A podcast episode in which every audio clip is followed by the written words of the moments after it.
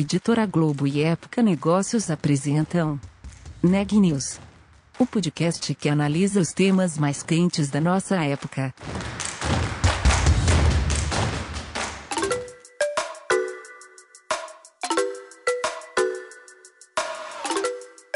Olá, meu nome é Carolina Uzelt e eu sou repórter da Época Negócios.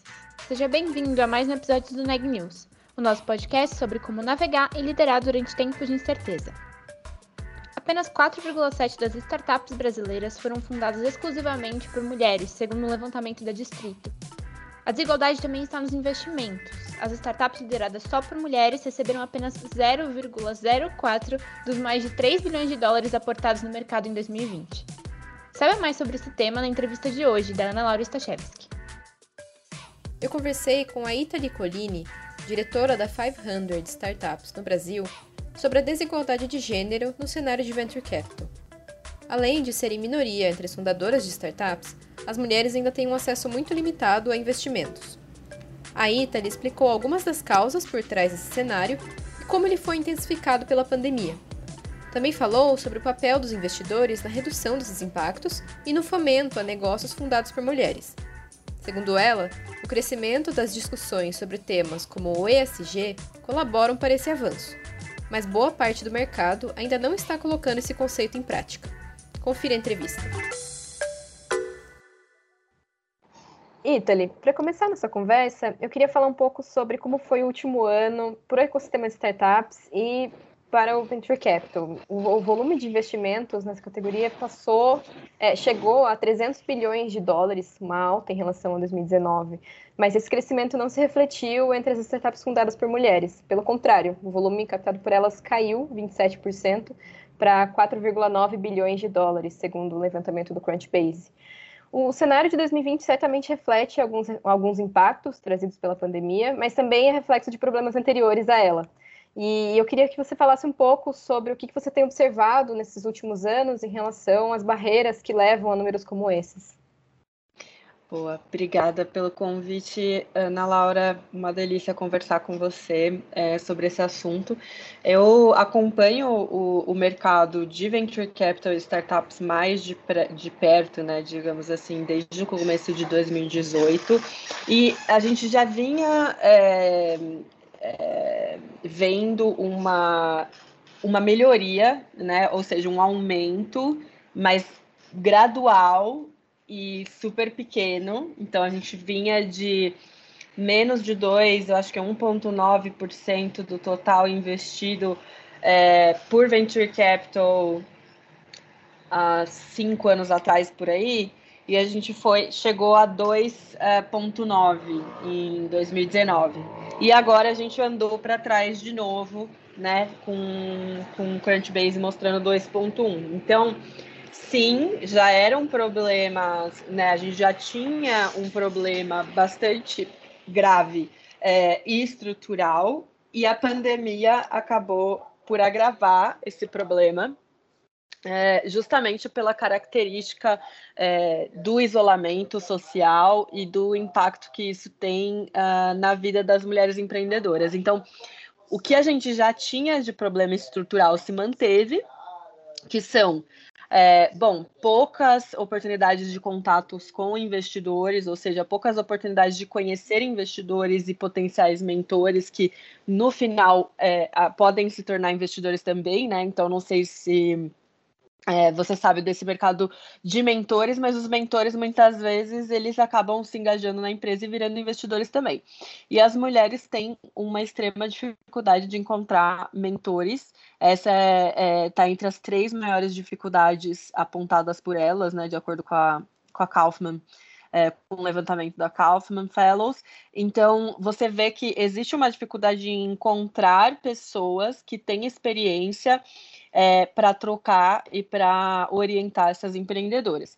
Ah, esse problema de não ter a rede de contato necessária para receber insights relevantes, ele acaba sendo agravado pelos vieses inconscientes, que são geralmente preconcepções que a gente tem sobre, a, sobre as pessoas que vão sendo formadas ao longo da nossa vida e que estão super presentes, né? Os vieses de gênero aqui que a gente está falando, estão super presentes é, no mercado de venture capital. Obviamente temos outros vieses, mas para falar especificamente do de gênero, é, você já tem, é, você já consegue encontrar pesquisas é, com um, uma grande base de informação avaliada e mostrando que as startups lideradas por mulheres enfrentam vieses de gênero na hora de conversar e negociar com investidores, né? A gente tem o levantamento é, da Harvard Business Review que mostrou a diferença de perguntas que as, as empreendedoras recebem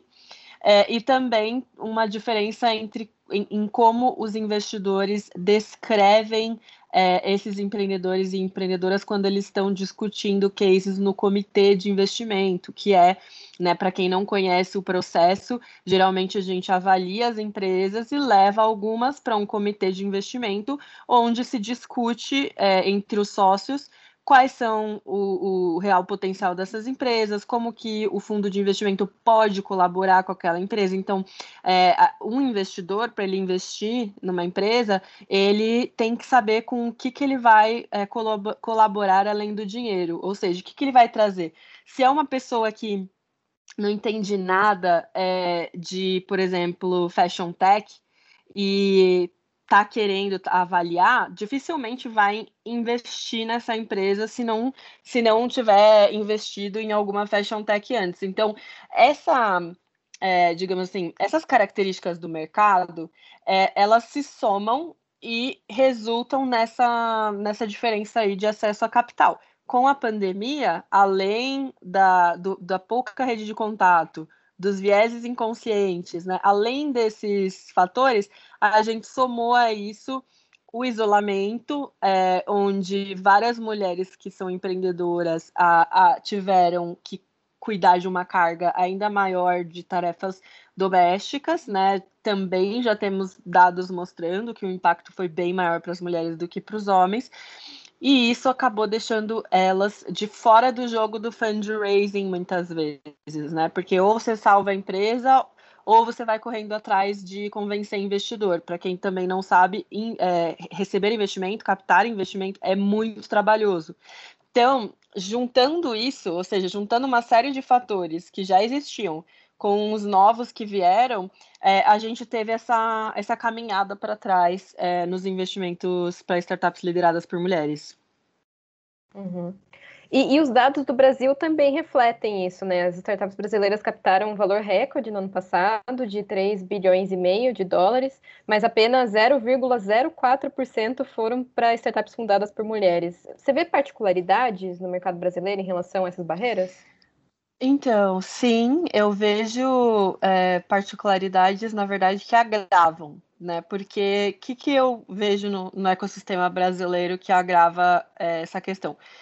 Primeiro, que é o processo de maturidade do ecossistema. Então, quando você olha para os Estados Unidos, é, você já vê, tem mais de 15 fundos dedicados exclusivamente a startups lideradas por mulheres. Por quê? O ecossistema já tem densidade, ou seja, um número de startups, uma qualidade de startups crescendo e um número de investidores para se conectar com essas startups é muito grande. Então você começa a olhar para os outros gaps e você começa a direcionar é, recursos, pessoas para esses gaps. Então tá tendo, tá rolando nos Estados Unidos uma explosão de é, fundos de investimento com alguma lente. Eu falei aí mais de 15 com lente de gênero, mas surgiram também muitos com lente de raça é, procurando minorias étnicas né, nos Estados Unidos. Tem fundos que são só para fundadores negros, tem fundos que são para fundadores é, negros, latinos e do Oriente Médio. Então você também está começando a, a, a, ver esse, esse florescimento das iniciativas dentro de um ecossistema que já está bem maduro. Aqui no Brasil, a gente está uns uns passos atrás, então é, a gente ainda tem é, um número relativamente baixo de fundos de venture capital se comparado com mercados mais desenvolvidos, embora a gente tenha, veja esse número crescendo todo ano, né? Todo ano tem novos fundos sendo captados, ainda assim é um número pequeno é, para você falar, cara, tem disponibilidade de capital suficiente para começar a, a ter fundos especializados. Então, a gente está começando a ter alguns fundos especializados no Brasil. Geralmente são fundos especializados em verticais é, de, de, digamos assim, grande porte. Então, você tem fundos dedicados para health tech surgindo, para fintech, para é, edtech, né, para educação também. E você tem também é, muito surgimento dos fundos de impacto, que são uma outra vertical. É, e agora com a Microsoft lançando, eles lançaram o, o Impact e a We Ventures, você tem o primeiro fundo aí no Brasil dedicado para gênero. Ou seja, a particularidade que eu vejo no Brasil, ela diz mais respeito ao estágio é, do desenvolvimento de, de, do ecossistema de startup e também a demografia do Brasil. Porque nos Estados Unidos, é, por exemplo, a população, falando da população negra, né, que é cerca de 13% das pessoas nos Estados Unidos. Lá eles são minoria mesmo, numérica, e você já tem muitas, é, muito, muitas iniciativas surgindo para fomentar esse empreendedorismo é, na população negra. Aqui no Brasil, a gente, é, assim, eu acho que o gap de raça no Brasil é ainda maior, porque a, a gente, o que é 53, 54% da população no Brasil de pessoas negras, né, que são pretas e pardas, e você é, só tem uh, 1% da, de, de, de, de, startups sendo investidas. Menos de 1%, eu acho, tá? É, preciso dar uma olhada, mas eu acho que é menos de 1% de startups é, é, fundadas por pessoas negras que acabam sendo selecionadas.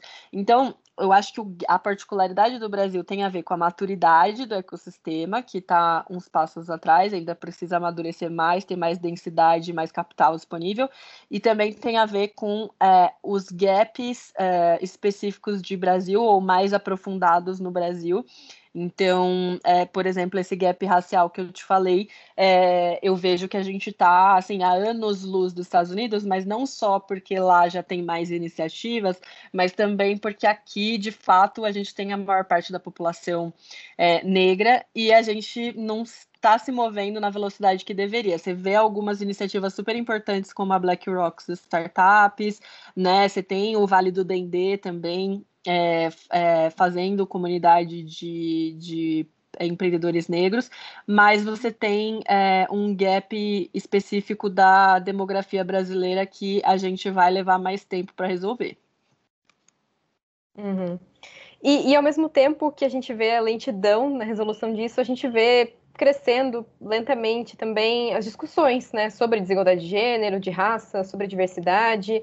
A gente também vê as pessoas, empresas falando cada vez mais sobre SG, que é um tema amplo, mas que também se conecta a tudo isso. Como que você avalia esse cenário atual, a maturidade atual de investidores, empresas em relação a essas discussões? Eles estão indo além desse discurso que aparece tanto?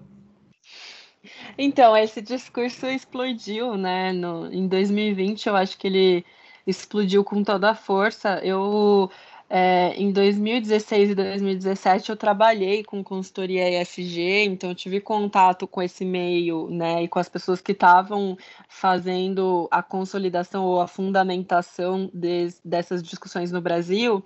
E o que eu vejo é que existe uma direção positiva, ou seja, existe uma tendência positiva, mas de fato a maior parte dos investidores brasileiros não sabe como aplicar ESG. É, de, né, na, no seu dia a dia, como incorporar essas questões na sua análise.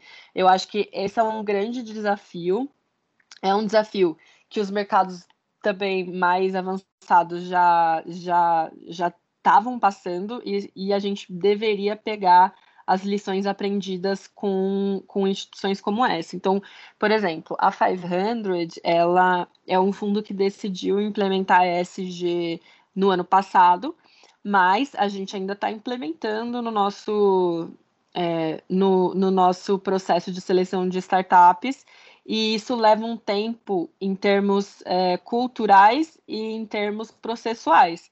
Né? Então, você tem o questionário, que é o questionário ESG, que toda startup deve responder, e é, toda startup que a gente vai investir né, deve responder.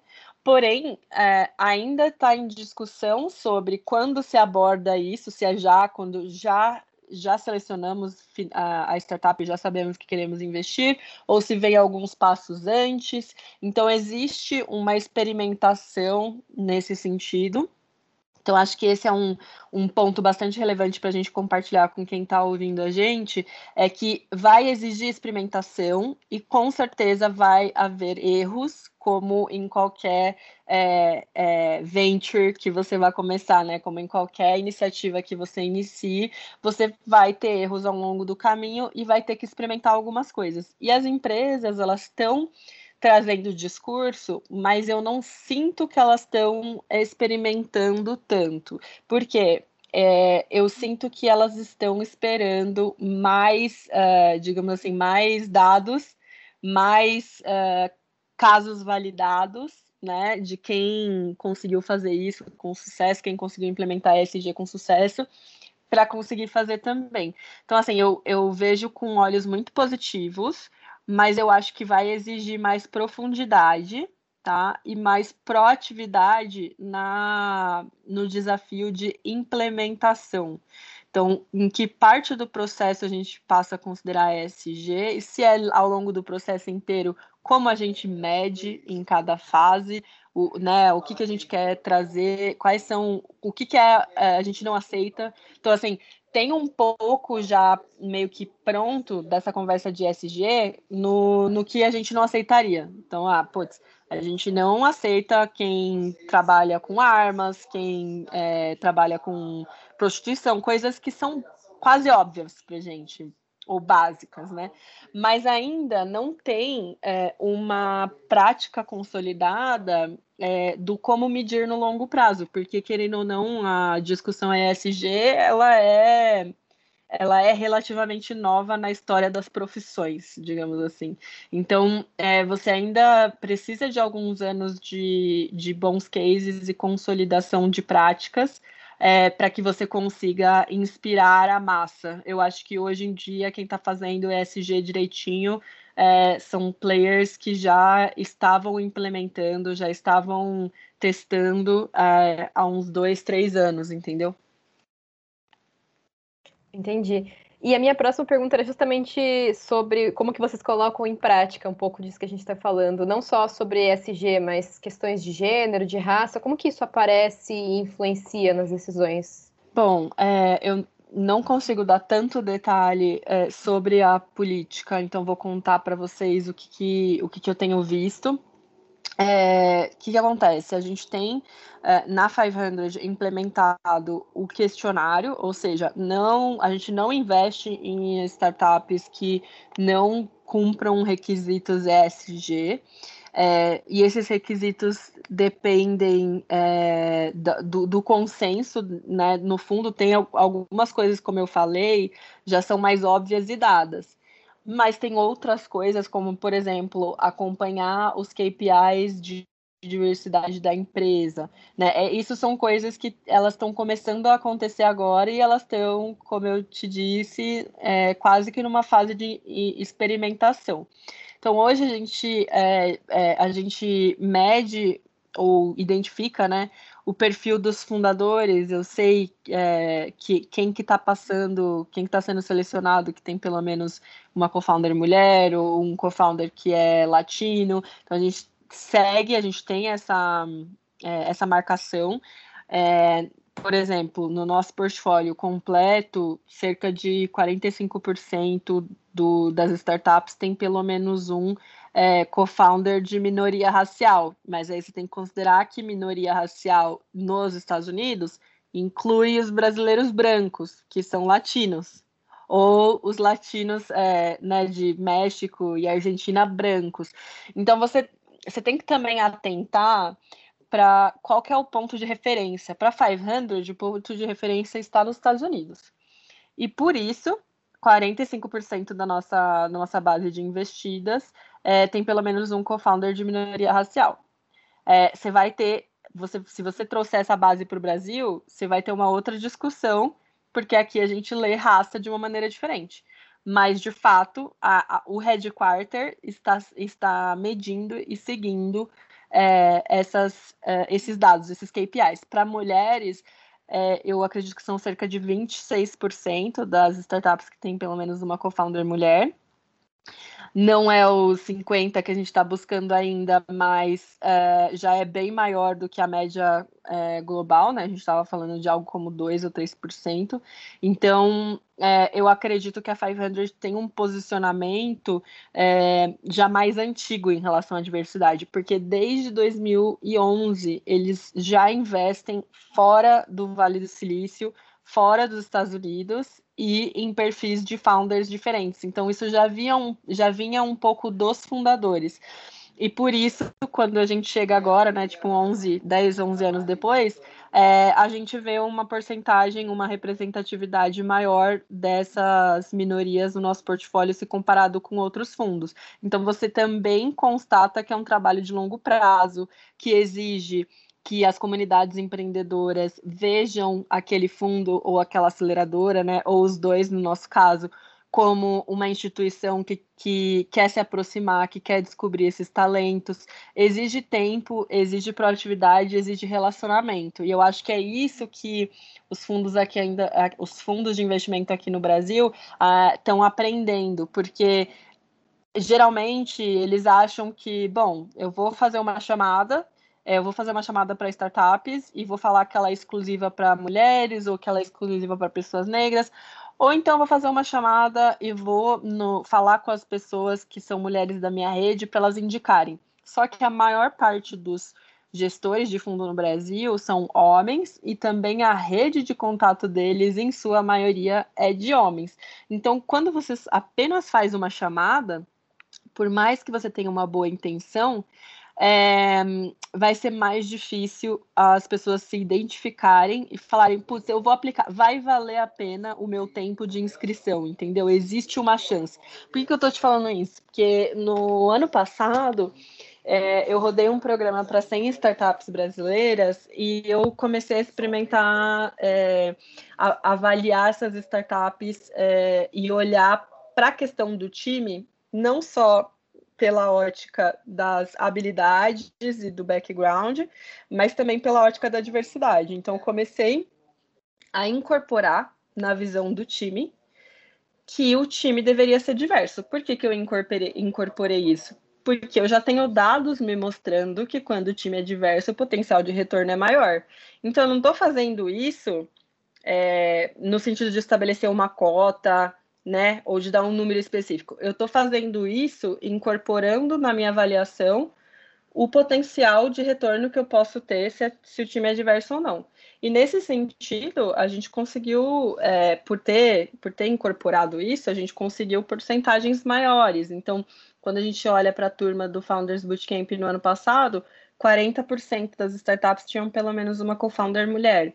23% tinha pelo menos um co-founder negro. Quando fecharam as inscrições, eram 17%. Quando abriram as inscrições, eram só 9%. Então, a hora que eu vi que tinha 9% apenas de startups aplicando com pelo menos o co-founder negro, o que eu fiz foi intensificar o relacionamento e a mensagem com comunidades especificamente negras. E isso fez toda a diferença porque a gente recebeu é, mensagens, né? Teve, é, a gente teve 25 estados representados, ou seja, teve startup do Piauí, teve startup do Amapá, do Amazonas, de vários lugares é, do Brasil, e algumas delas falaram: olha, sinceramente, eu só me inscrevi porque o líder da minha comunidade me falou para me inscrever que, que eu tinha chance, porque senão eu não teria me inscrito porque eu nunca que eu ia imaginar que uma 500 ia selecionar uma startup como a minha. Então, é, as pessoas podem pensar, ah, mas é porque é a marca da 500. Não, não se trata disso. Se trata também de uma barreira psicológica. Então, digamos que você tenha um fundo de investimento que a sua equipe é de maioria masculina, todo mundo é branco, todo mundo é de São Paulo. É, se você não tiver um relacionamento mais próximo de comunidades onde você quer achar mais talentos, essas comunidades não vão ter por que acreditar que você vai abrir a, por a, a porta para eles. E no mar de coisas que eles têm que fazer como empreendedores, eles não vão priorizar inscrição, processo de inscrição é, para um programa, por exemplo. Então, isso para mim deixou muito claro, né? Validou bastante a minha hipótese de que é, para fazer, para você realmente ter diversidade e inclusão no ecossistema de inovação, é, você precisa estar tá muito próxima, é, se não dentro, é, das comunidades espalhadas pelo Brasil, para que as pessoas olhem e sintam que elas têm uma chance de estar tá ali, de estar tá no seu é, no seu bet, né, na sua turma de aceleração ou mesmo no seu portfólio de investidas. Sim, com certeza, muito, muito legais os exemplos que você traz. E, e, a minha próxima pergunta se conecta um pouco isso, que é sobre quais são os caminhos para que essa discussão não só cresça, mas que se reflita realmente em maior acesso a capital por mulheres, por pessoas negras, enfim, por grupos que hoje não têm um acesso igualitário a esse tipo de recurso. Eu acho que esses exemplos que você traz, é, eles mostram um pouco desses caminhos, talvez, mas queria que você expandisse um pouco essa conversa, essa visão para o mercado mesmo. Uhum. É, bom, eu primeiro acho que uh, a, nós, como setor, né, o setor de investimento em venture capital no Brasil, é, precisa se responsabilizar mais é, por esses próximos passos. Então, não adianta você delegar para sua analista mais júnior ou para sua estagiária é, fazer a prospecção de pessoas, né, ou de mulheres empreendedoras, por exemplo, já que a gente está falando do recorte de gênero aqui, é, não adianta você é, fazer isso e você mesmo, como gestor do fundo, não se engajar. Então, é necessário que os gestores dos fundos de investimento, ou seja, as, as, pessoas que estão em posição de decisão e poder nos fundos de investimento, se engajem e entendam que elas têm um papel é, na promoção da diversidade e inclusão, não só pelo bem é, das pessoas que vão chegar, né, dos empreendedores ou empreendedoras que podem ser investidos, mas pelo bem delas próprias, né, do próprio fundo.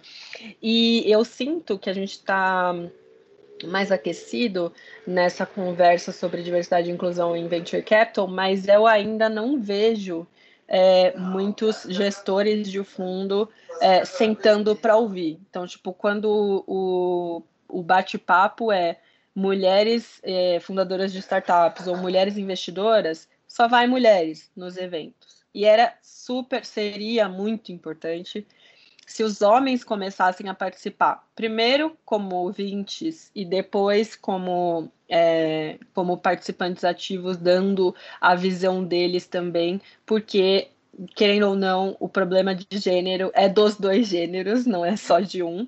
Então, seria necessário também que eles se colocassem nessa posição de vulnerabilidade e de ser o aprendiz, sabe? A gente está numa num setor, o ecossistema de startups, eu acho que foi um dos lugares mais é, com mais mentalidade de aprendiz que eu, que eu já me envolvi, no sentido de que as pessoas é, trocam informações é, na, numa posição de humildade de eu estou aqui para aprender com você.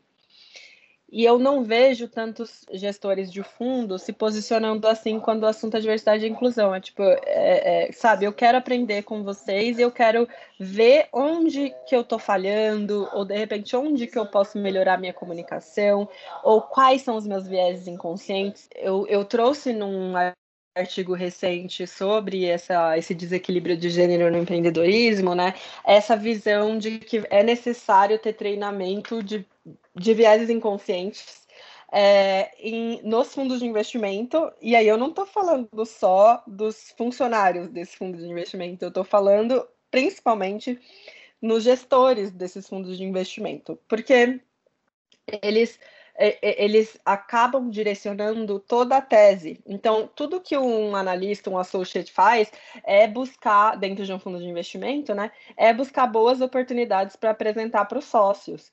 Então, são eles que dão é, esse direcional e que podem mudar esse direcional, né? Ou incorporar nesse direcional é, conhecimentos e, e recomendações de ações em relação à diversidade e inclusão. Então, é, se eu fosse falar uma coisa que eu acho que, assim, cara, para ontem nesse ecossistema, é, seria que os gestores de fundo de investimento deveriam é, se engajar, aprender é, sobre vieses inconscientes e se engajar pessoalmente, não só deixando para as sócias mulheres ou para as analistas mulheres é, fazerem esse, esse trabalho. Legal, ótima dica. E o que mais você destacaria assim que precisa ser feito para que esse cenário melhore, além da perspectiva dos investidores? Assim, acho que é um, são problemas muito amplos, muitos problemas estruturais, principalmente no Brasil, mas o que, que você destacaria aqui que talvez por onde poderia começar ou se intensificar essa transformação agora? Em relação a, a outros players, né, olhando para um espectro mais amplo, é, eu acho que a gente precisa começar a ter é, iniciativas mais articuladas de desenvolvimento é, de mulheres empreendedoras, de pessoas negras empreendedoras. O que, que eu quero dizer com isso, né? A gente teve bons exemplos, um bom exemplo agora é o Female Scale, que é o, o, a, o programa de aceleração que Distrito está fazendo em cocriação com a Bitumami. Ou seja, Distrito é um, uma, é um hub que já, já é, é familiarizado com a aceleração, mas admitiu que não tinha a especialidade, o conhecimento, a experiência de desenvolver mulheres é, empreendedoras e se aliou com alguém que sabia fazer isso. Então, esse tipo de movimento é um movimento que eu gostaria de ver mais no ecossistema.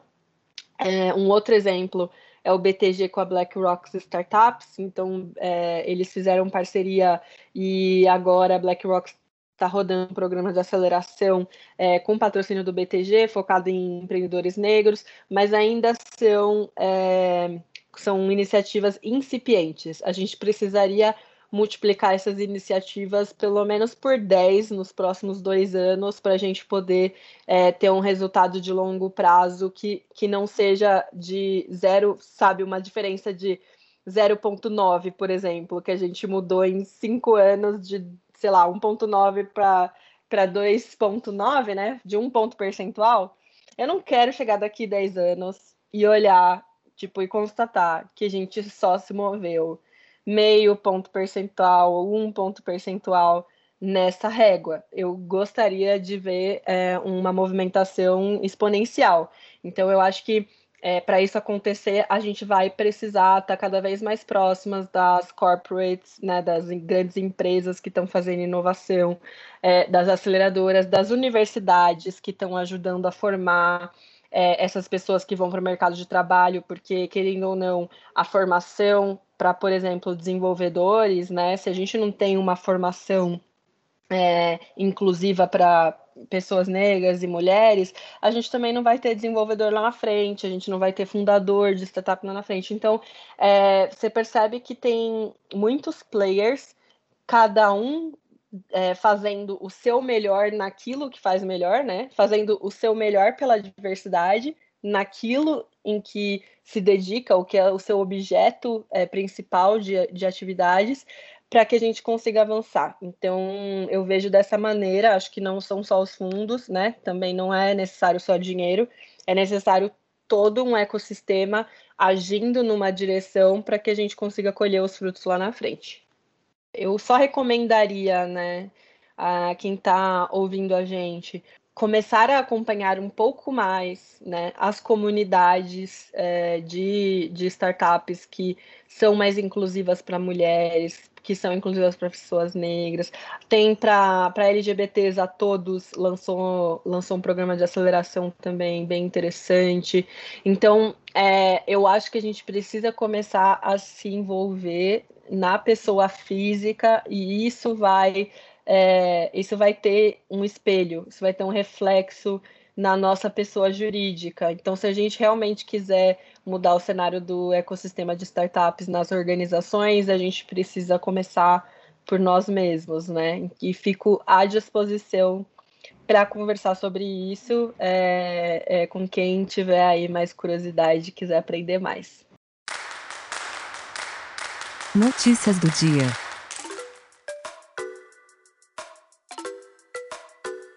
O governo do estado de São Paulo criou uma fase de transição da quarentena e liberou comércio e atividades religiosas a partir do próximo domingo. Enquanto isso, restaurantes, academias, salões de beleza, atividades culturais e parques podem reabrir a partir do dia 24 de abril. O primeiro milhão de doses de vacinas da Pfizer tem chegado ao Brasil prevista para o próximo dia 29. O Ministério da Saúde anunciou também um aumento de 2 milhões no total de doses que devem ser entregues até junho ao país. O Brasil registrou 3.305 óbitos em decorrência do coronavírus nas últimas 24 horas. No mesmo período, foram 85.774 novos casos da doença. Ao total, desde o início da pandemia, foram 13.832.455 infectados, além de 368.749 mortes no país. As informações são do último boletim do Conselho Nacional de Secretários de Saúde. Na frente da vacinação, o levantamento do consórcio de imprensa junto às secretarias de saúde aponta que 25.460.098 pessoas tomaram a primeira dose da vacina. Enquanto isso, 8.558.567 já tomaram a segunda dose. O Neg News de hoje fica por aqui. Obrigada por nos acompanhar e até mais.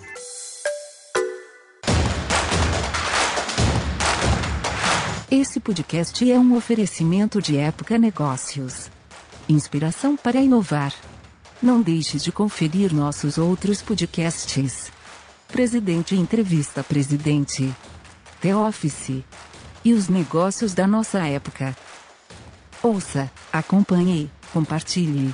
Vamos fazer deste podcast o nosso ponto de encontro.